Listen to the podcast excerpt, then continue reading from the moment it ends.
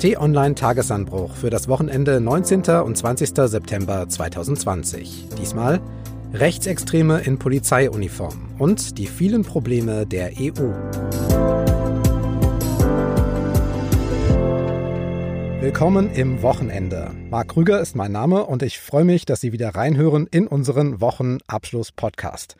Es geht in den nächsten Minuten um wichtige Themen dieser Woche, die wir vertiefen, analysieren und kommentieren wollen. Und für die Einordnung ist hier zuständig T-Online-Chefredakteur Florian Harms. Hallo. Hallo und herzlich willkommen. Florian, bevor wir mit dem Aktuellen loslegen, wir haben ja vergangene Woche hier im Podcast über Menschen gesprochen, die in der Corona-Zeit vielleicht nicht so im Fokus und nicht so im Scheinwerferlicht standen. Veranstalter, Künstler, Schauspieler, alles so rund um Partys, um Messen, um Konzerte. Und das war offensichtlich auch mal gut, drüber zu sprechen, denn es gab viele Mails und Reaktionen, die wir bekommen haben. Ja, viele Leserinnen und Leser haben uns geschrieben und gesagt, gut, dass ihr das gemacht habt, weil natürlich sonst vor allem über die gesundheitlichen Aspekte von mhm. Corona berichtet wird. Und hier mal zu sagen, da ist eine Gruppe innerhalb der Gesellschaft, die jetzt nicht so im Fokus steht, denen es aber echt schlecht geht. Und viele haben gerade große Sorgen, was ihre Zukunft anbelangt. Das fanden viele Leute gut und richtig. Stützt auch deine These von letzter Woche, dass auch in den Medien mehr darüber berichtet und vielleicht auch diskutiert werden sollte. Da stehen gerade viele Firmen in dem Bereich vor dem Aus. Wir bleiben dran, wollen jetzt aber auf diese Woche blicken. Wenn ein Innenminister eine Pressekonferenz anberuft, dann gibt es nicht immer gute Nachrichten.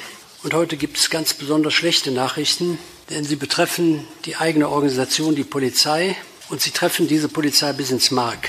Nordrhein-Westfalens Innenminister Herbert Reul von der CDU ist das. Und er wählt deutliche Worte, wenn man bedenkt, dass es ja um die eigenen Beamten geht. Ich sage Ihnen, nach meiner Auffassung ist dieser Vorgang die Schande für die NRW-Polizei. Und das ist passiert. Knapp 30 Polizistinnen und Polizisten sollen sich in WhatsApp-Gruppen sehr eindeutig, sehr geschmacklos und sehr rechtsextrem ausgetauscht haben. Wir reden hier von übelster und widerwärtigster neonazistischer, rassistischer und flüchtlingsfeindlicher Hetze. Die meisten der Beteiligten gehörten zum Polizeipräsidium Essen in Mülheim an der Ruhr. Auch Führungspersonal war dabei. Beweise wurden dann in Razzien Mitte der Woche gesammelt. Kollegen müssen also gegen Leute aus den eigenen Reihen ermitteln. Und Innenminister Herbert Reul stellt fest, dass schon jetzt ein großer Schaden entstanden ist. Denn hier geht es um nicht weniger als um das Vertrauen der Bürgerinnen und Bürger in den Rechtsstaat, in die Rechtsstaatlichkeit unserer Polizei, das Vertrauen der Bürgerinnen in die Rechtsstaatlichkeit jeder einzelnen Polizistin und jedes einzelnen Polizisten. Florian, nach allem, was jetzt bekannt ist, haben die Polizisten jetzt nicht nur ein paar Witzchen ausgetauscht, sondern sehr eindeutig Menschen, Fremden und demokratiefeindliche Bilder und Sprüche rumgeschickt. Wir bewegen uns jetzt also jenseits von Geschmacksfragen. Das wiegt bei der Polizei besonders schwer, sagt Innenminister Reul. Was sagst du? Ja, da hat er ganz bestimmt recht und auch dann mit seinen drastischen Worten. Denn die Grundlage eines Rechtsstaats ist ja, dass wir Bürger uns darauf verlassen können, dass die Behörden sich an die Regeln halten. Und vor allem jene Behörden, die Sonderregeln haben die Dinge dürfen, die wir Bürger eben nicht dürfen. Gewaltmonopol. Also, Gewaltmonopol. Ja. Und wenn da Bürger den Eindruck haben, die halten sich nicht dran, sondern da sind Extremisten drunter, die sich da vernetzen, dann kann das das Vertrauen von sehr vielen Menschen in diesem Staat erschüttern. Nun ist es natürlich für keinen Chef angenehm, solche erheblichen Verfehlungen aus dem eigenen Bereich öffentlich eingestehen zu müssen.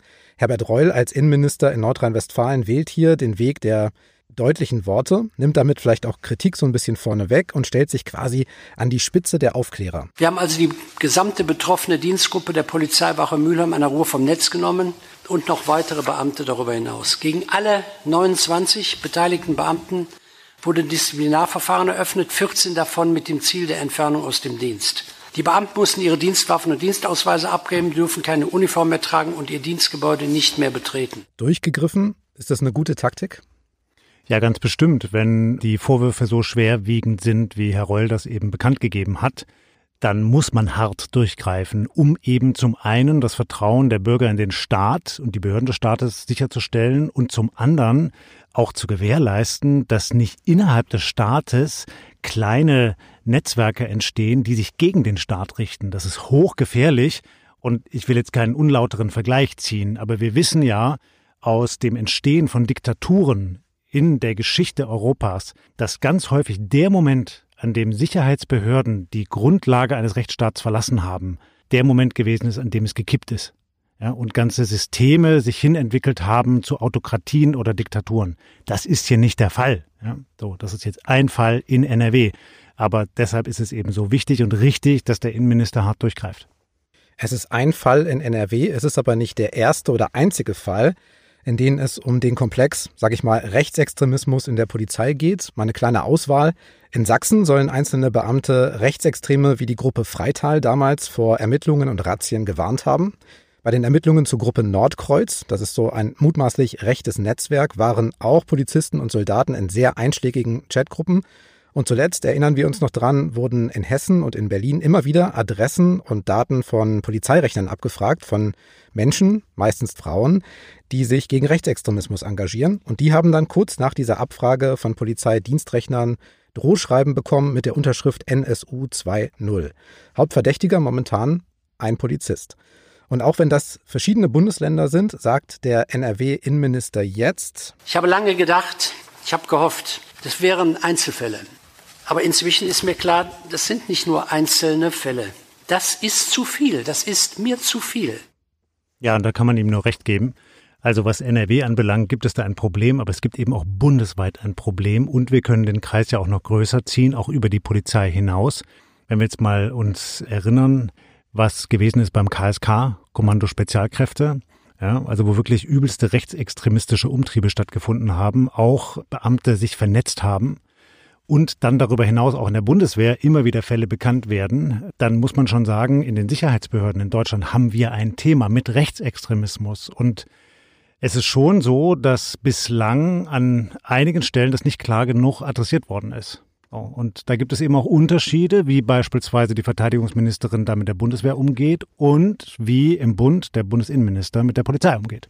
Der eine Fall, Bundesverteidigungsministerin Annegret Kramp-Karrenbauer sagt, beim Kommando Spezialkräfte wird halt eine Einheit, die besonders betroffen war, wird aufgelöst und das Ganze wird umstrukturiert. Und jetzt bringen wir nochmal den Bundesinnenminister ins Spiel. Horst Seehofer hatte ja erst im Sommer eine Studie sehr laut abgesagt, in der zumindest rechte Tendenzen in der Polizei mal untersucht werden sollten.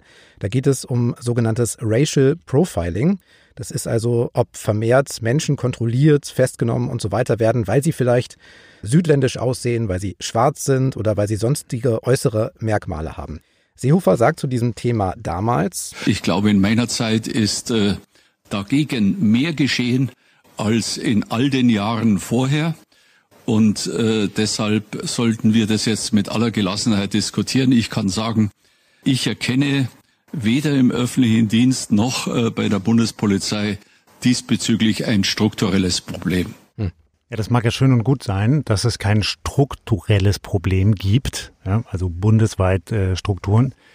Aber natürlich gibt es ein Problem. Das ist ja gar nicht mehr zu verkennen, das ist auch gar nicht zu übersehen. Wir hören jetzt einzelne Landesinnenminister, jetzt aus NRW, aber auch aus Mecklenburg-Vorpommern, aus Hessen, die alle sagen, ja, wir haben diese Fälle. Und da drüber sitzt der Bundesinnenminister und tut so, als müsste er nichts tun. Das geht nicht. Und da muss man ganz klar sagen, Horst Seehofer spielt das Thema herunter. Und der macht das natürlich auch aus Gründen. Was hätte er da so für Gründe? Fällt dir was ein? Der beobachtet eben, was mit Frau Kramp-Karrenbauer passiert. Sie hat sich dieses Thema Rechtsextremismus in der Truppe ganz klar an die Priorität 1 gesetzt. Sie will das aufklären und sie will damit aufräumen. Macht sie sich damit beliebt? Nö, ganz bestimmt nicht. Weil sie nämlich erstmal einen Verdacht formuliert, dass es bei ihren eigenen Leuten, bei ihren Soldatinnen und Soldaten ein großes Problem gibt. Und das muss untersucht werden. Und sie will sich da inszenieren als oberste Aufklärerin, muss also auch ihren eigenen Leuten unterstellen, dass sie möglicherweise nicht alle auf dem Boden der demokratischen Grundordnung stehen. Damit macht sie sich nicht beliebt, erst recht nicht in einer Truppe, wo der Chorgeist sehr wichtig ist. Und Horst Seehofer ist offenkundig nicht willens oder nicht in der Lage, Vergleichbares mit der Polizei zu machen. Und eben zu sagen, ich nehme das so ernst, dass ich mich im Zweifelsfall mit meinen eigenen Leuten anlege. So. Und dann muss man sagen, dann ist er ein schwacher Innenminister, wenn er dazu nicht in der Lage ist. Vorteil wäre ja aber auch, wenn man mal eine wissenschaftliche Diskussionsgrundlage hätte. Ne? Denn auch wie bei der Bundeswehr, zum Beispiel bei der Elitetruppe KSK, wo es diese rechtsextremen Fälle gab, auch bei der Polizei, da würde ja mal helfen, wenn man Zahlen hätte, die verdeutlichen, ob es dieses Problem wirklich gibt, wie groß es ist oder ob es jetzt vielleicht wenige, aber dafür spektakuläre Fälle sind. Das kann ja auch entlasten. Ganz genau so ist es. Dafür bräuchte es eben so eine Studie. Nur müsste natürlich der Innenminister dahinter stehen, sonst macht das keinen Sinn. Und der muss auch Zugänge legen und verschaffen solchen Forschern, die dann versuchen, da was herauszufinden.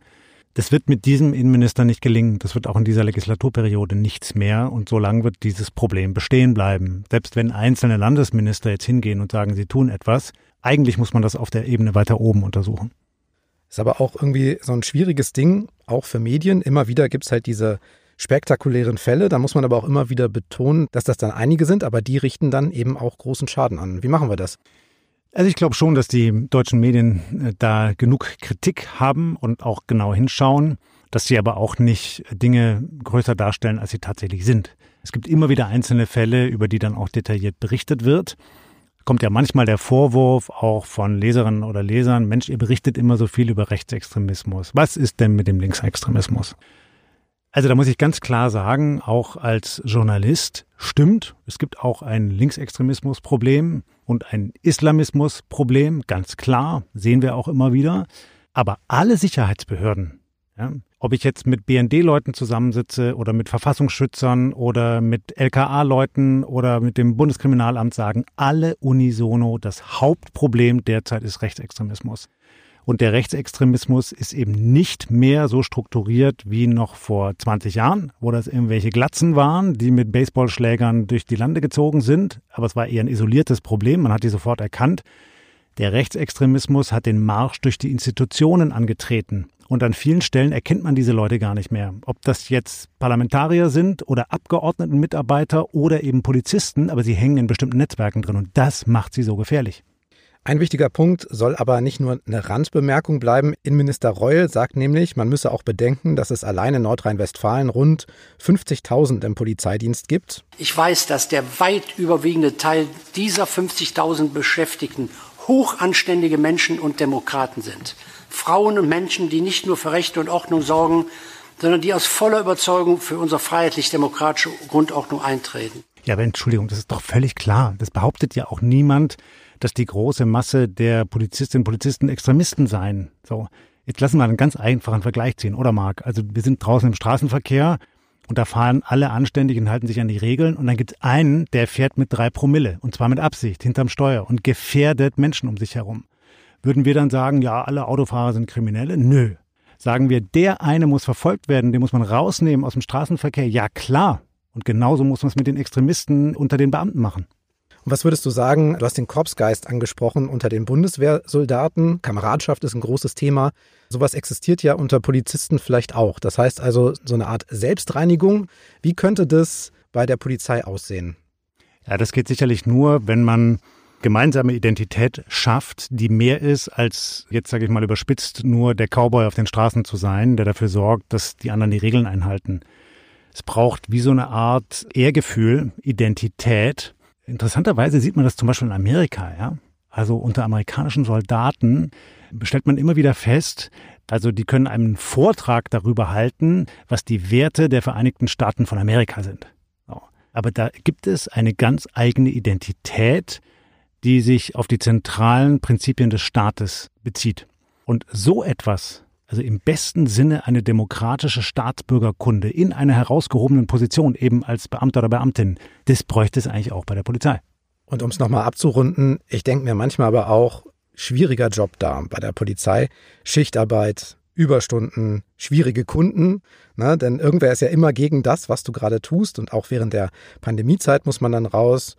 Du weißt, ich mag das Wort Wertschätzung sehr gerne. Wie wertschätzt man denn so einen wichtigen Beruf, ohne aber die Augen zu verschließen vor dem, was nicht so gut läuft? Da kann bestimmt mehr passieren, Marc, so, was die Wertschätzung anbelangt. Viele Polizisten sagen das ja auch, dass sie diese Wertschätzung überhaupt nicht mehr gespiegelt bekommen, wenn sie unterwegs sind, zum Beispiel auf Streife. Sie werden angemacht, sie werden angespuckt, sie werden beschimpft, es wird ignoriert, was sie anweisen. Und das geht natürlich auch nicht. Das muss man auch ganz klar sagen. Und dass sich da Politiker hinter die Beamten stellen, ist ja auch richtig. Nur sie tun ihnen keinen Gefallen, wenn sie den Eindruck erzeugen, dass sie was decken, was nicht rechtsgemäß ist. So, deshalb muss man eben klar sagen, die Beamten brauchen Rückendeckung, aber sie brauchen auch eine klare Anleitung, was geht in unserem demokratischen Staat und was nicht. Deshalb finde ich es komplett richtig, wenn Herr Reul jetzt so hart durchgreift.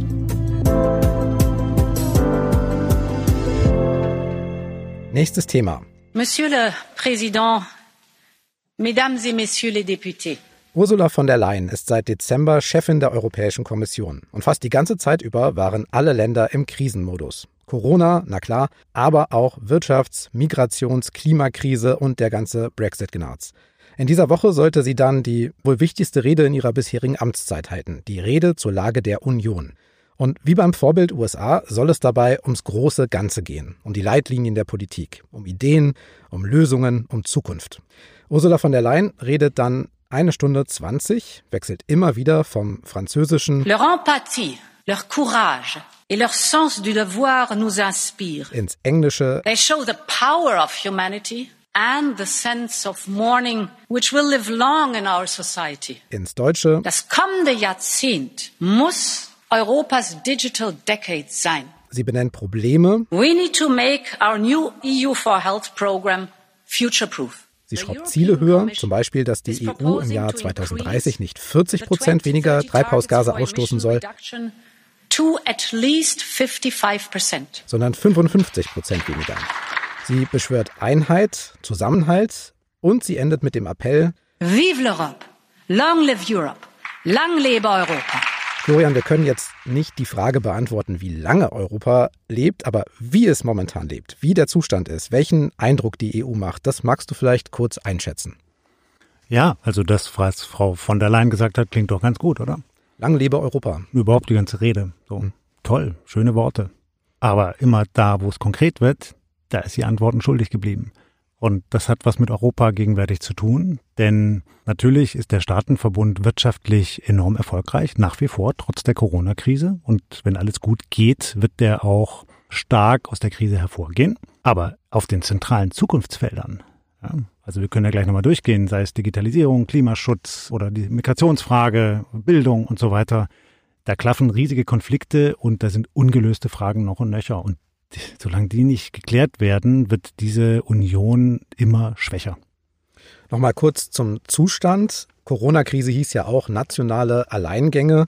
Problemlösung dann eher so auf Stadt- und auf Kreisebene. Da hat es natürlich so ein großer, komplizierter, vielstimmiger Staatenbund auch nicht so ganz leicht. Das war und das ist die Zeit gerade der nationalen Alleingänge. Und Deutschland, muss man sagen, hat es auch gemacht. Ja, das stimmt. Und das kann man ja auch kritisieren. Also vielleicht hat das kurzfristig geholfen, aber aufs Ganze gesehen hat das die Union beschädigt.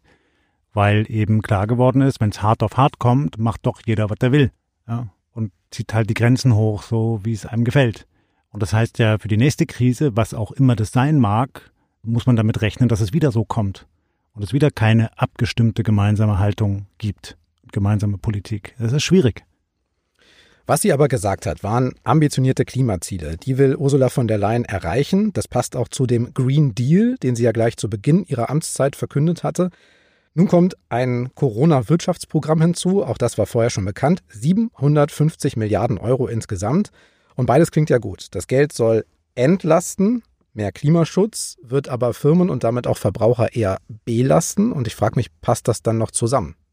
Das muss man am Ende sehen. Denn das eine ist ja die Förderung. Und wir haben ja hier in diesem Podcast vor der Sommerpause auch mal darüber gesprochen, ähm, was das bedeutet. Das ist ein historischer Schritt, ja, dass mhm. jetzt ähm, diese gemeinsamen Anleihen, die gemeinsame Verschuldung aufgelegt wird, um insbesondere den notleidenden Staaten in Europa zu helfen.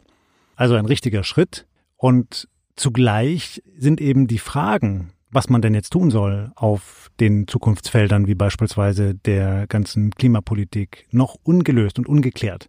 Und das ist das eine, dass Frau von der Leyen jetzt die Ziele hochschraubt, ja, wie viel äh, Klimagase denn eingespart werden sollen. Die andere Frage ist, wie man das konkret umsetzt. Und das ist eben offen. Und die Stunde der Digitalisierung wäre es ja eigentlich auch. Wir haben es erlebt bei Corona. Man sitzt zu Hause im Homeoffice. Man merkt, dass bestimmte Dinge auch ohne Reisen gehen. Auch das spielt ja in diese Klimadiskussion mit rein. Nun ist Digitalisierung ja seit Jahren, ich kann mich eigentlich an keine Zeit erinnern, in der das kein Schlagwort war. Was hat sie da konkretes anzubieten? Ja, auch eher erstmal Appelle. Die Frage ist ja immer, was kann, darf und soll die EU-Kommission da? Wie weit kann sie Regeln durchsetzen? Ja, das beginnt bei der Besteuerung für große Digitalkonzerne aus dem Ausland, zum Beispiel aus Amerika. Mhm geht weiter über die Frage des Datenschutzes. Was äh, dürfen wir Bürger erwarten, was mit unseren Daten geschieht? Geht aber bis hin zur konkreten Förderung von digitalen Wirtschaftszweigen. Also in einigen europäischen Ländern, wie beispielsweise in Deutschland, ist die Erforschung der künstlichen Intelligenz sehr weit fortgeschritten. Da werden ja auch immer alle möglichen Ängste mit verbunden. De facto braucht es das an der Stelle nicht, weil das wirklich zentrale Technologien sind, um die industriellen Prozesse von morgen zu entwickeln. Und die werden eben nicht mehr so aussehen wie heute, ja, wie in einer Autowerkhalle in München oder in Wolfsburg, sondern das werden intelligente Systeme sein, die selber Produkte entwerfen und weiterentwickeln. Dann stellt sich die Frage, wer macht das? Nicht nur Deutschland, sondern auch Europa kann da eine führende Rolle einnehmen. Dann muss aber so ein Industriezweig viel systematischer gefördert werden, weil alleine sind solche Firmen zu schwach, um sich dann der Konkurrenz zu erwehren, die beispielsweise aus Amerika kommt. Und da kann eben Europa helfen. Es bräuchte aber dann wirklich eine klare, einheitliche Unterstützung, nicht nur durch Frau von der Leyen, sondern durch alle Staats- und Regierungschefs. Das Stichwort klare und einheitliche Unterstützung möchte ich mal aufgreifen. Migrations- und Zuwanderungspolitik ist ja auch so eine riesige Baustelle. Da gibt es in der EU irgendwie keine sichtbare Linie, keine Einheit. Das sehen wir ja gerade wieder an dem Umgang mit der Katastrophe im ehemaligen Flüchtlingslager Moria auf Lesbos. Da drängt die Kommissionschefin, ruft dann in der Rede zum Handeln auf und zur Einigkeit, sagt, wir müssen das Vertrauen stärken und wiederherstellen.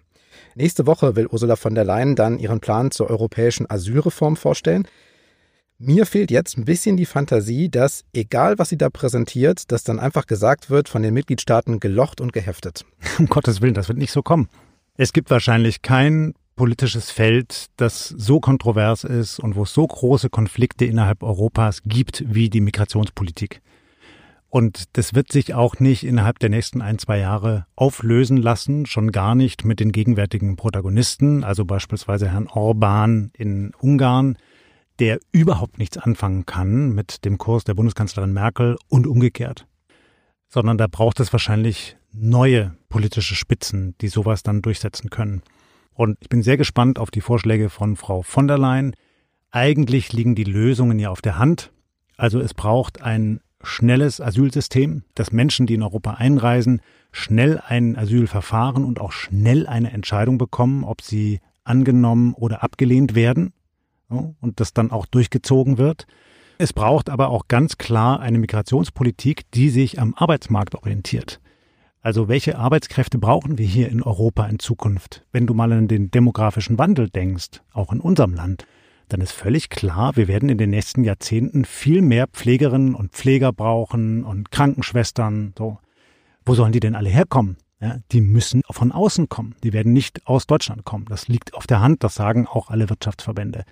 Da braucht es eben eine ganz klare Politik für. Das ist eine Zuwanderungspolitik. Und das dritte Element ist eben, dass die EU sich noch viel vehementer einsetzen muss für die Beilegung von Krisen in den Ländern, aus denen Menschen fliehen. Und da ist schon ein Stück weit etwas geschehen, beispielsweise Nordafrika, aber noch überhaupt nicht genug. Im Moment ist es ja noch so, wenn irgendwo eine neue Krise aufkommt, dann ist die EU alarmiert, aber nicht wirklich in der Lage zu handeln. Nimm mal den Libanon. Nach der Explosion in Beirut und den ganzen wirtschaftlichen Problemen werden absehbar mehr Menschen aus dem Libanon versuchen, nach Europa einzureisen. Wie reagiert Europa darauf? Bislang unklar. Jetzt wissen wir aber auch, dass Deutschland das größte Land der EU ist, was die Einwohnerzahl anbetrifft und aber auch die Wirtschaft. Und da haben wir ja jetzt deutsche Kommissionschefin, deutsche EU-Ratspräsidentschaft. Man müsste also sagen, wenn es Impulse oder Lösungen aus Deutschland gibt, dann doch jetzt. Siehst ja. du schon was?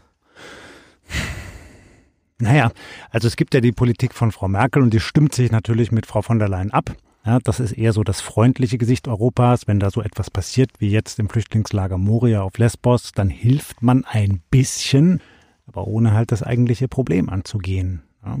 Und den Vorwurf kann man dann auch eben nicht nur der Bundesregierung machen, sondern muss ihn allen europäischen Staats- und Regierungschefs machen. Also warum hat Frankreich jetzt nicht stärker geholfen? Ja. Oder äh, Polen tut nichts in der Hinsicht. Ungarn will keinen einzigen Flüchtling aufnehmen. Da muss einfach mehr passieren. Das ist aber absehbar, dass das nicht mit den gegenwärtigen Protagonisten funktioniert. Dann fassen wir zusammen. Ursula von der Leyen hat also wichtige Leitlinien vorgestellt. Sie hat Pläne gemacht. Unser Politikkollege Johannes Bebermeier hat aber geschrieben, verräterisch, was sie alles nicht sagt. Und er meint eben, das, was du auch angedeutet hast, Konkretes und Antworten.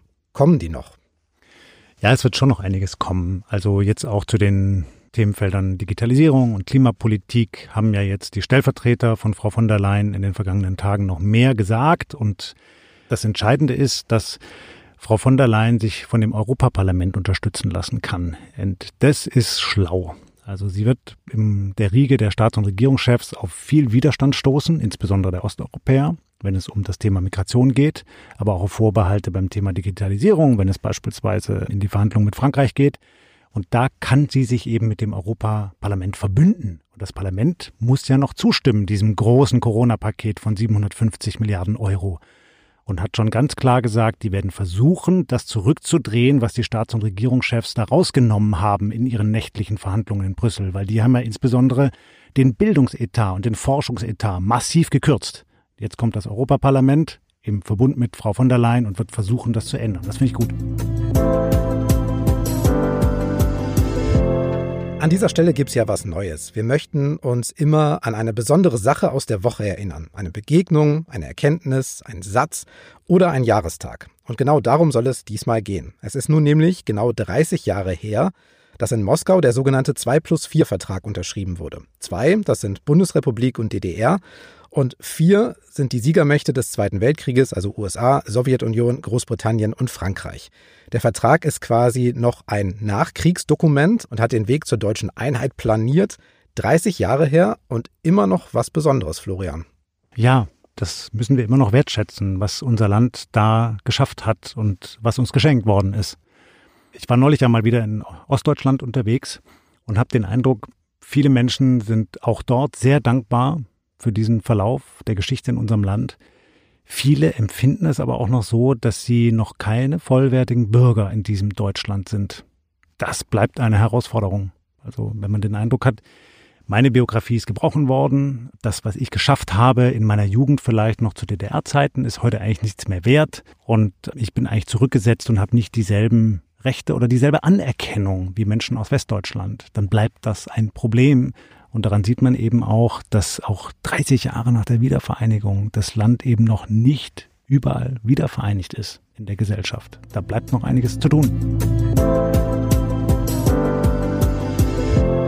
Da Sie ja gern Podcasts hören, habe ich noch einen Tipp. Es gibt was Neues bei T-Online, nämlich ein Podcast über alles rund ums E-Auto und Elektromobilität. Brauche ich überhaupt ein E-Auto? Und für wen lohnt sich so ein Umstieg? Ich kannte diese ganzen Vorurteile natürlich auch. Diese berühmte Reichweitenangst. Was wirklich der Horror ist, das sind die öffentlichen Ladesäulen. Aber seitdem ich elektrisch fahre, denke ich ganz anders über Autos. Die Experten Richard Gutjahr und Don Dahlmann berichten da über Vor- und Nachteile von E-Autos und auch zum Stand der Technik, reden über Probleme, es geht um Kosten und darüber, ob so ein E-Auto auch Spaß macht.